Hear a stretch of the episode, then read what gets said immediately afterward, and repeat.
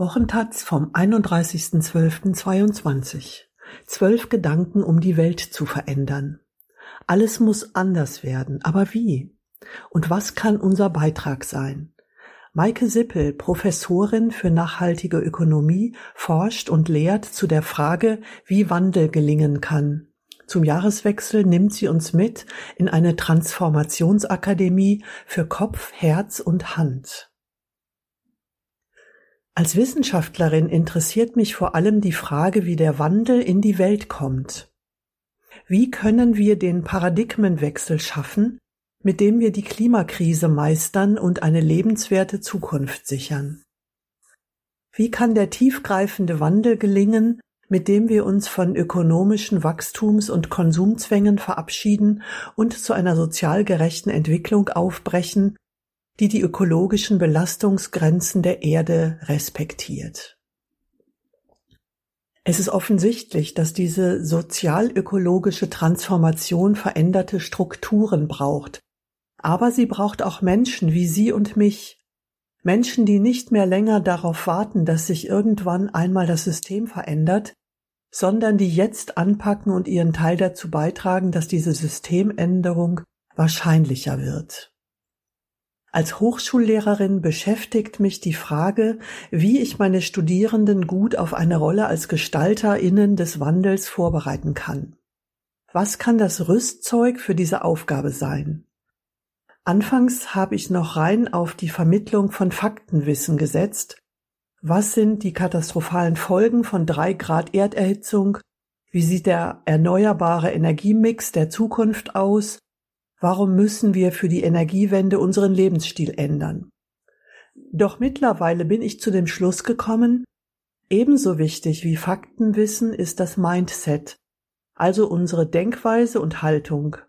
Transformationskompetenzen umfassen Kopf, Herz und Hand. Als Nachhaltigkeitsprofessorin würde ich mich normalerweise ans Forschen und Lehren rund um diese Transformationskompetenzen halten. Aber seit September 2019, als weltweit Millionen Menschen für Klimaschutz demonstrierten und zeitgleich die damalige Bundesregierung ihr völlig unzureichendes Klimaschutzpaket vorlegte, ist für mich die Normalität vorbei. Wir stehen an einem Wendepunkt in der Menschheitsgeschichte. Die Wissenschaftlerinnen des Weltklimarats sagen uns klar, dass unser Handeln oder Nichthandeln in den 2020er Jahren über die Lebensbedingungen auf der Erde für die nächsten tausend Jahre entscheiden wird. Werde ich damit einem Weitermachen in meiner gewohnten Rolle meiner Verantwortung gerecht? Müsste ich nicht versuchen, meine Fähigkeiten und Erkenntnisse über den Hörsaal hinaus weiterzugeben? Auch wenn ich damit aus dem herausfalle, was von mir als Wissenschaftlerin erwartet wird? Deshalb teile ich im Folgenden zwölf Gedanken, die helfen können, den notwendigen Wandel zu gestalten und in diesen Zeiten stimmig zu leben. Diese zwölf Gedanken sind keine Weltformel, sondern Bausteine einer Transformationsakademie. Ich hoffe, Sie können etwas daraus mitnehmen für Ihr Denken und Handeln 2023. Erstens. Sehen Sie sich als Teil dieser Welt. Wir sind als Menschen ein Teil der Welt, ein Mosaikstein innerhalb des Lebens, das sich bis heute auf der Erde entfaltet hat. Und wir sind aufs engste mit diesem Leben um uns herum verbunden. Ja, wir sind von ihm abhängig. Der Vordenker Jeremy Rifkin sieht ein biophiles Bewusstsein, also ein Denken, das von der Liebe zum Lebendigen geprägt ist, als Voraussetzung dafür, dass die Menschheit überlebt. Zur Eingebundenheit in die Welt gehört auch die zeitliche Dimension. Wir sind ein Teil einer Kette der Generationen, eine Art Bindeglied zwischen den vielen Generationen vor uns und den Generationen nach uns. Der folgende Gedanke, der ursprünglich einer Philosophie der Irokesen entstammt und von vielen indigenen Völkern weltweit geteilt wird, drückt die Verantwortung aus, die sich daraus ergibt. Was für Auswirkungen haben unsere heutigen Aktivitäten auf unsere Nachfahren in der siebten Generation? Zweitens, seien Sie dankbar. Haben Sie sich schon mal durch den Kopf gehen lassen, was es eigentlich für ein Wunder ist, dass die Dinge in der Erd- und Menschheitsgeschichte gerade so gelaufen sind, dass es sie gibt? Wie wäre es, dies sacken zu lassen und inmitten der ganzen Alltagsbaustellen Platz zu schaffen, um für das Wunder des Lebens dankbar zu sein? Mich immunisiert dieses Bewusstsein gegen den Überkonsum in unserer Gesellschaft, weil sich für mich daraus ableitet, wir brauchen gar nichts Neues zu kaufen, zu besitzen oder zu tun, um einfach wunderbar zu sein. Im Hinblick auf die Aufgaben, die vor uns liegen, kann eine Besinnung darauf, wofür wir dankbar sind, eine Art Sprungfeder für unser Engagement bilden. Es führt uns vor Augen, warum es sich lohnt, jetzt aktiv zu werden. Aus zahlreichen Studien in der Psychologie wissen wir, dass die Kultivierung von Dankbarkeit uns zufriedener machen kann. Eine Möglichkeit, das umzusetzen, ist das Führen eines Dankbarkeitstagebuchs. Darin notieren Sie zum Beispiel täglich vor dem Schlafengehen oder auch in einem wöchentlichen Rhythmus drei Dinge, für die Sie dankbar sind. Über das Individuum hinaus hat das Empfinden und Äußern von Dankbarkeit auch einen Effekt, der vielleicht eine große Rolle in der Entwicklung menschlicher Gesellschaften gespielt hat. Es stärkt unsere Verbundenheit und Großzügigkeit untereinander. Warum nicht all das nutzen als Kraftquelle für unser Handeln angesichts der Klimakrise? Drittens. Lassen Sie Schmerz und Trauer zu. Achtung, wenn wir uns bewusster sind, was in dieser Welt so wunderbar ist, dann sind wir auch empfindsamer für das, was auf dem Spiel steht und was gerade in der Welt zerstört wird. Täglich erfahren wir in den Nachrichten von Menschen, deren Häuser überflutet wurden oder deren Ernte verdorrt ist, und von brennenden Wäldern, aus denen die Tiere fliehen. Was macht das mit uns? Und auch die anstehenden Veränderungen in unserem Leben können einem als Zumutung erscheinen. Sprechen wir eigentlich darüber, wie wir den emotional schweren Abschied vom fossilen Zeitalter schaffen und wie wir mit der Unsicherheit umgehen, wohin die Reise gehen wird. Solche Klimagefühle sind weit verbreitet. Laut der Psychotherapeutin Katharina van Broswijk berichten in Befragungen zwei Drittel bis 90 Prozent der Befragten von Klimaangst. Der norwegische Umweltpsychologe Per Espen Stoknes wirbt unter der Überschrift Stand up for your depression dafür, sich wie er zu seinen Klimagefühlen zu bekennen. Es tut mir gut zu wissen, dass ich mit diesen Gefühlen nicht allein bin. Nach meiner Erfahrung der letzten drei Jahre eröffnet diese Gefühlskrise auch die Chance auf ein bewussteres Leben mit vielen intensiven Glücksmomenten. Die PsychologInnen der Psychologist for Future empfehlen zur Bewältigung von Klimagefühlen, sich mit Freunden dazu auszutauschen und sich für den Klimaschutz zu engagieren. Könnte eine Kraft darin stecken, diesen Gefühlen mehr Raum zu geben? Könnte die Klimaangst, wenn wir sie zulassen, auch eine gesellschaftliche Alarmleuchte sein, dass wir jetzt die Krise lösen müssen? Viertens. Nehmen Sie sich ernst und machen Sie Ihre Werte zur Grundlage Ihres Handelns. Ihre größte und wichtigste Entscheidung ist, wofür Sie Ihre Lebenszeit einsetzen. Sie können sich fragen, was ist mir wirklich wichtig? Was will ich einmal getan haben? Für was will ich gestanden haben, wenn ich mein Leben Revue passieren lasse? Und was heißt das für mein Handeln? Nehmen Sie sich einen Moment Zeit, um aus der Zukunft zu denken. Stellen Sie sich vor, Sie haben in vielen Jahren Ihre Urenkelin auf dem Schoß oder die Urenkelin eines lieben Freundes. Sie fragt, was Sie eigentlich getan haben in den entscheidenden 2020er Jahren. Was wollen Sie antworten? Interessanterweise ist es ein menschliches Bedürfnis, unsere Werte und unser Handeln in Einklang zu bringen. Klaffen die Einstellungen und das Handeln auseinander, sprechen Psychologinnen von kognitiver Dissonanz, ein Zustand, den wir zu vermeiden versuchen. Dazu können wir an zwei Stellschrauben drehen. Wir können entweder unser Verhalten ändern oder unsere Einstellungen. Im Alltag kommt es häufig vor, dass wir fragwürdige Haltungen einnehmen und beispielsweise Klimafakten ausblenden, um liebgewonnenes Verhalten beibehalten zu können. Unsere Handlungsroutinen, unser gewohnter Alltag und unsere Prioritäten haben eine Beharrungskraft. So schaffen es selbst viele überzeugte UmweltschützerInnen und Tierliebhaber, beim Stück Fleisch im Restaurant nicht an dessen wahrscheinliche Herkunft aus klimaschädlicher Massentierhaltung zu denken, bei der Flugreise die Umweltwirkungen auszublenden oder aufgrund der vielen persönlichen Verpflichtungen einfach keine Zeit für den nächsten Klimastreik zu finden. Allerdings wird immer deutlicher, dass diese tradierten Verhaltensweisen nicht zu einem klimafreundlichen Leben passen, das nach einer aktuellen Studie ein großer Teil der Deutschen quer durch alle Bevölkerungssegmente für erstrebenswert hält. Und damit fällt es immer schwerer, die Augen zu verschließen. Es bleibt immer häufiger ein fahler Rest von schlechtem Gewissen. Ich ziehe Kraft daraus, nicht mehr wegzuschauen und meine Prioritäten und Handlungen konsequenter an meinen Werten auszurichten. Das klappt im Alltag natürlich nicht immer und ich komme an Grenzen.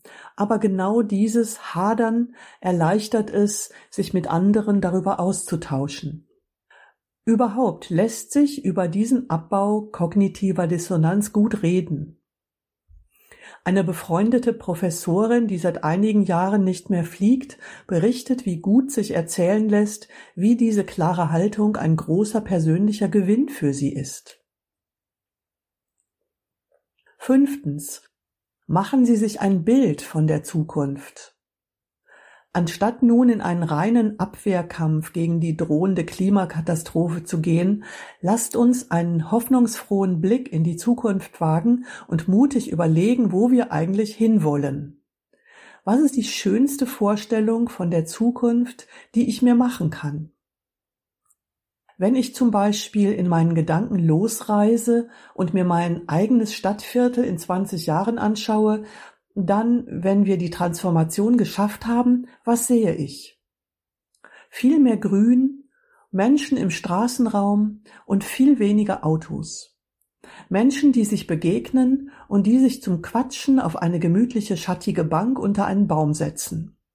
Neben Vogelgezwitscher, dem gelegentlichen Klingeln einer Fahrradglocke und dem Surren des Elektrobusses sind die Freunde hörbar, die sich ein Stück weiter zum Bullspielen getroffen haben. Indem wir unsere Welt neu denken, wie die Transformationsforscherin Maya Göpel es nennt, setzen wir der Alternativlosigkeit des Krisen- und Gewohnheitsmodus ein Ende. Dabei geht es nicht um ein naives Hoffen darauf, dass wir wie durch Zauberhand in diese neu gedachte Zukunft gelangen, sondern um ein Hoffen durch Handeln, mit einem Bild von der wünschenswerten Zukunft vor Augen selber Hand anzulegen und unser Mögliches dazu beizutragen, dass diese Zukunft wahrscheinlicher wird. Sechstens. Erinnern Sie sich, dass Wandel möglich ist. Laut einer im Oktober 2022 vom britischen Think Tank Climate Outreach veröffentlichten Studie sehen junge Erwachsene in Europa die Klimakrise nicht nur als ernste Bedrohung für die Zukunft, sondern sie wollen auch Teil der Lösung sein. Fast zehn Prozent der Befragten gaben sogar an, dass sie bereit wären, dafür Gesetze zu übertreten. Allerdings zeigt dieselbe Studie auch, dass die Befragten kein Bild davon haben, wie der erforderliche systemische Wandel aussehen soll und welche Rolle sie darin spielen könnten. Wie kann so eine tiefgreifende technologische und gesellschaftliche Veränderung gelingen? Hilfreich und stimmig scheint mir das Bild vom Wandel, das die Expertinnen des Wissenschaftlichen Beirats für globale Umweltveränderungen WBGU skizzieren. Da gibt es Pioniere des Wandels. Menschen, Organisationen, Unternehmen, die einfach loslaufen und sich innerhalb falscher Strukturen richtig verhalten. Diese Pioniere machen Lust auf Zukunft, sie zeigen, was möglich ist an klimafreundlichen Lebensstilen und Produktionsweisen, sie entwickeln neue Technologien und wenden sie an, und sie sind damit wahrnehmbare Vorbilder für andere. Damit diese Innovationen nicht in einer Nische bleiben, sondern sich ausbreiten und zur neuen Normalität werden, braucht es als zweite wichtige Zutat zum Wandel Unterstützung in Form geeigneter Rahmenbedingungen.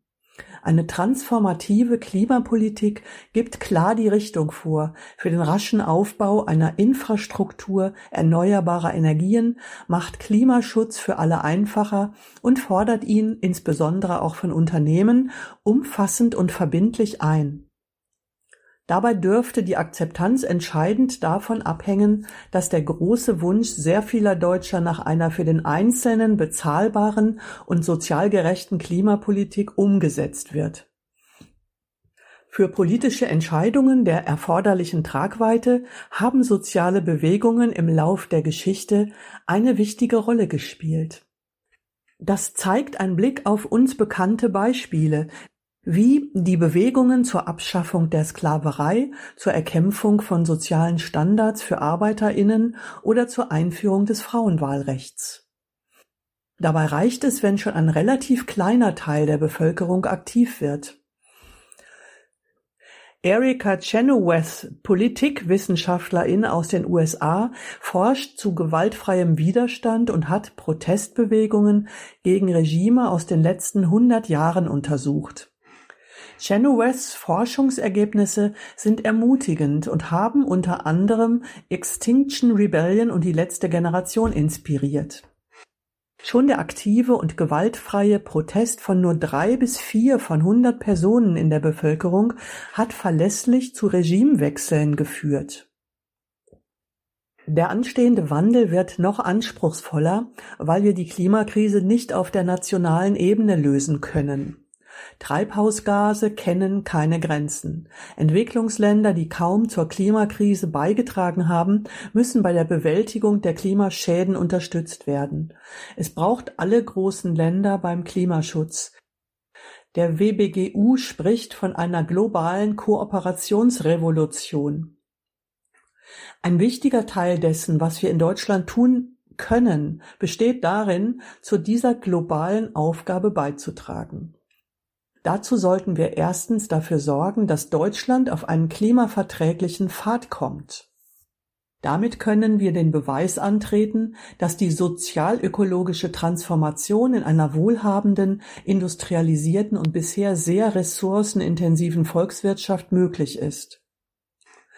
In Allianz mit anderen Pionierländern können wir dann eine mitreißende globale Dynamik entfachen. Zweitens sollten wir die internationale Zusammenarbeit zur Zukunftssicherung anschieben. Dazu gehören Energiepartnerschaften mit sonnenreichen Ländern ebenso wie ein deutlich höherer Mitteleinsatz, um ärmere Länder beim Klimaschutz und bei der Anpassung an die Klimakrise zu unterstützen. Mir ist bewusst, dass ein Wandel nach diesem Bild kein Selbstläufer ist. Die Herausforderung, ist in der Tat historisch einmalig und es gibt keine Erfolgsgarantie. Aber die Dinge sind in Bewegung.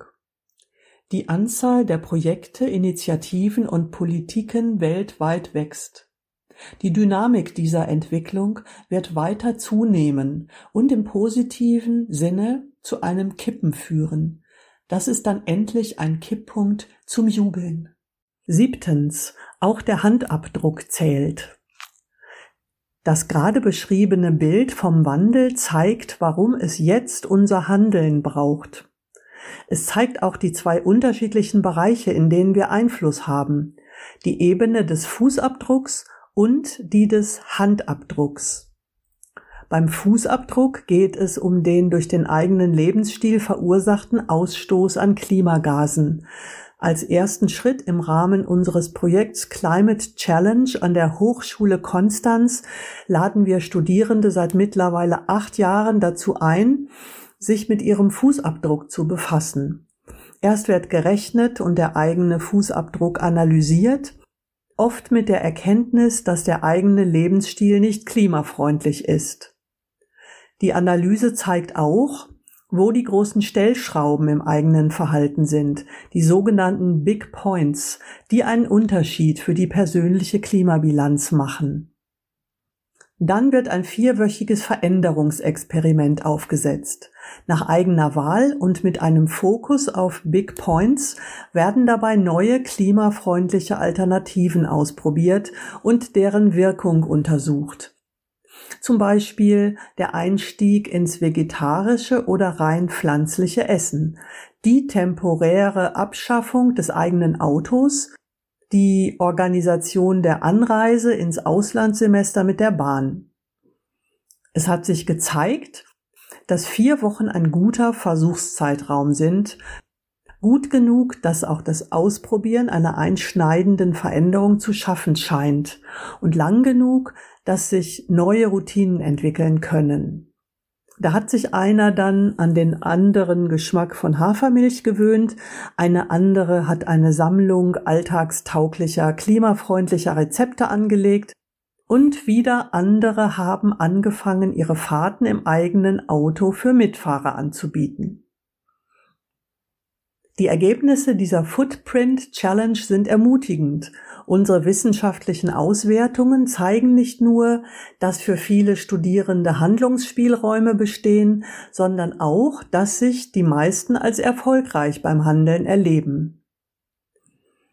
Die vier Wochen werden eher als Steigerung der Lebensqualität wahrgenommen, denn als unzumutbarer Verzicht. Und stolz werden Geschichten geteilt, zum Beispiel über den kleinen Bruder, der auch angefangen hat, sich vegetarisch zu ernähren. Gleichzeitig werden die Teilnehmenden sich während der vier Wochen bewusst, dass unser Verhalten von äußeren Spielregeln beeinflusst wird. Gibt es überhaupt ein leckeres pflanzenbasiertes Angebot in der Mensa oder auf der Grillparty bei Freunden? Oder eine ordentliche Busverbindung ins Heimatdorf?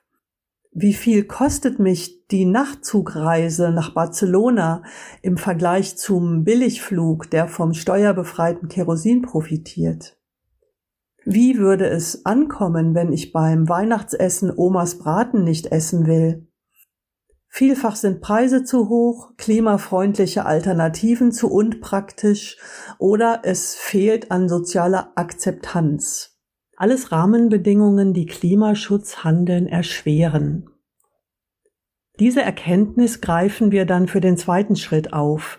In der Handprint Challenge geht es darum, Verbündete zu suchen und sich eine Veränderung der Rahmenbedingungen zu überlegen, zu der man selber beitragen kann. Das kann bedeuten, mit der Leitung des Studierendenwerks über einen fleischfreien Tag in der Mensa zu sprechen, sich bei der Bürgermeisterin im Heimatort für ein besseres Radwegenetz einzusetzen oder sich in bestehenden Initiativen wie Foodsharing oder Fridays for Future zu engagieren.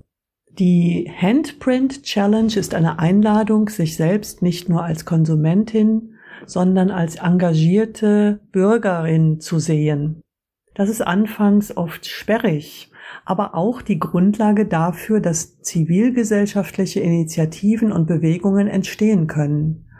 Und die brauchen wir unbedingt. Wenn wir uns die enormen wirtschaftlichen Interessen anschauen, die von einer Weiternutzung fossiler Energieträger profitieren, dann wird deutlich, wie stark eine Bewegung sein muss, die dafür sorgt, dass Kohle, Öl und Gas im Boden bleiben. Der Schlüssel liegt darin, doppelstrategisch im Fußabdruck und im Handabdruck voranzugehen. Also zum einen den eigenen Lebensstil klimafreundlicher gestalten, mit Mut zur Lücke und ohne sich auf Nebenschauplätzen wie der Diskussion um die Herkunft des Mineralwassers oder die eingeschweißte Biogurke zu verlieren. Und zum anderen mit dem Handabdruck einen individuellen Beitrag für klimafreundlichere Strukturen zu leisten. Dabei ergänzen sich die beiden Ebenen. Fußabdruckhandeln baut kognitive Dissonanz ab und erhöht die Glaubwürdigkeit. Handabdruckhandeln entlastet davon, innerhalb eines falschen Systems alles richtig machen zu müssen. Achtens benutzen Sie Werkzeug für Transformationsprozesse. In unserer Zeit des Wandels sind wir mit einer wachsenden Zahl an Transformationsprozessen konfrontiert, in die häufig unterschiedliche Gruppen eingebunden sind. Deswegen besteht ein großer Bedarf an offiziellen oder informellen Prozessbegleiterinnen und Moderatorinnen, Menschen, die Freude an der Begleitung von Gruppen und Prozessen haben und die einen Werkzeugkasten an Wissen und Methoden aufbauen, mit denen sie Veränderungsprozesse unterstützen können. Aus der Analyse gelungener Transformationsprojekte kennen wir nämlich wiederkehrende Erfolgsfaktoren und diese können in Veränderungsprozessen gezielt gefördert werden.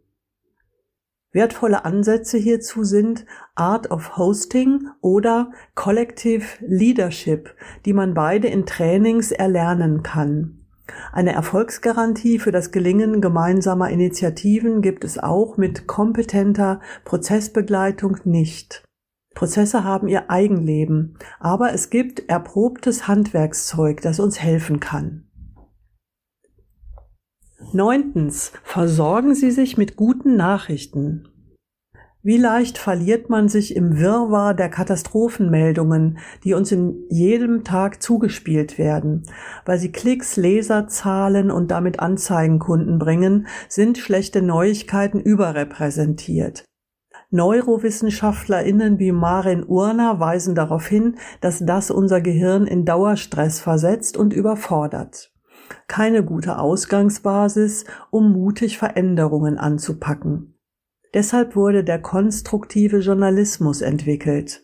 Dabei geht es nicht darum, die Welt durch eine rosa Brille zu sehen, sondern lösungsorientiert und mit Fokus auf kritischem Denken. Hört sich das nicht verlockend an? Zehntens. Sprechen Sie darüber.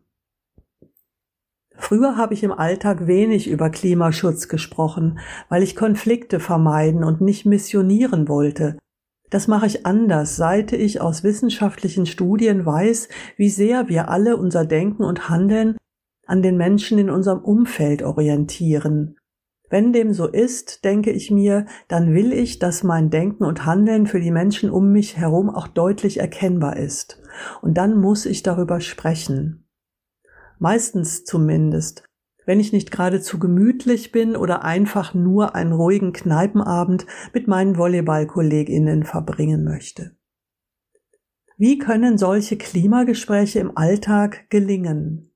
Klimakommunikationsexpertinnen empfehlen, weder moralisch daherzukommen, noch faktisch überzeugen zu wollen.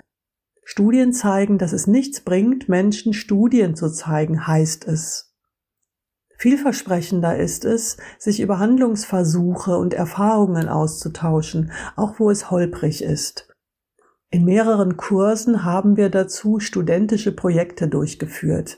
Zum Beispiel haben wir in Workshops aktives Zuhören und das Teilen der eigenen Geschichte geübt. Gerade haben wir erfolgreich ausprobiert, wie es eine Gesprächssituation positiv verändert, wenn wir uns ganz bewusst auf die individuellen Werte und Sorgen des Gesprächspartners zum Klimaschutz einlassen und ein Gespräch darauf aufbauen. Elftens. Sehen Sie das Ganze als Abenteuer. Diese Transformation ist keine reine Vergnügungsreise, wobei Spaß haben natürlich erlaubt ist. Für einen selbst ist es zunächst eine Herausforderung, Gewohnheiten zu verändern und Prioritäten für das eigene Handeln zu verschieben. Wie schaffe ich es, relevante Teile meiner Zeit für Engagement zu investieren? Natürlich ist das nicht nur für mich anstrengend, sondern wohl für alle Menschen in der Gesellschaft. Wie anspruchsvoll muss es auch für einen Energieversorger oder einen Automobilkonzern sein, das Geschäftsmodell neu zu erfinden oder für eine Politikerin, die mutig neue Allianzen eingeht und dabei um ihre Wiederwahl bangt. Es ist also durchaus mit Widerständen zu rechnen, wie in einem richtigen Abenteuer. Als kleine Heldinnen brauchen wir deshalb unseren ganzen Mut. Wir stoßen an Grenzen, aber wir lassen nicht locker und wachsen an unseren Aufgaben. Von Hürden lassen wir uns nicht abschrecken, sondern sehen sie als Gelegenheit zu lernen und als Herausforderung auf unserem Weg, an der wir wachsen. Wir feiern unsere Zwischenerfolge. Wir suchen und finden Verbündete, die zu engen Freundinnen werden. Wir merken, dass uns nicht nur Sympathie entgegenschlägt und dass wir nicht hundertprozentig sicher sein können, ob wir auf dem richtigen Weg sind. Werden wir überhaupt ans Ziel gelangen? Wir wissen es nicht und machen trotzdem weiter. Aber damit sind wir in guter Gesellschaft. Den meisten Menschen, die die Welt verändert haben, ist es genau so ergangen. Zwölftens. Passen Sie auf sich auf. Ja, es braucht uns für den Wandel. Es braucht, dass wir uns auf die krisenhafte Situation einlassen, dass wir Lösungen ersinnen. Es braucht unseren Mut und unsere Kraft und unsere Freude an der Umsetzung von Veränderung. Dabei geht es tatsächlich um nicht weniger als eine lebenswerte Zukunft für die Menschheit auf diesem Planeten. Angesichts dieser Aufgabe fällt es mir persönlich manchmal schwer, loszulassen und auf meine Balance zu achten.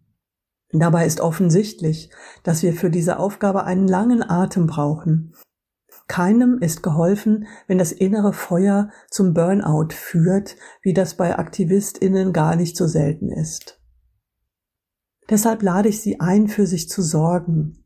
Wir können unsere Widerstandsfähigkeit stärken, indem wir darauf achten, wie es uns geht und was Alarmzeichen für Überlastung sind, wie viele Bälle wir wirklich in der Luft halten können und wollen und welche Bälle wir vielleicht erleichtert ablegen können. Indem wir für uns sorgen, unsere Beziehungen ganz bewusst pflegen und eine Art tieferen Sinn unseres Lebens finden und kultivieren. Und bietet es sich nicht an, dass dieser tiefere Sinn darin besteht, an einer besseren Welt mitzuwirken?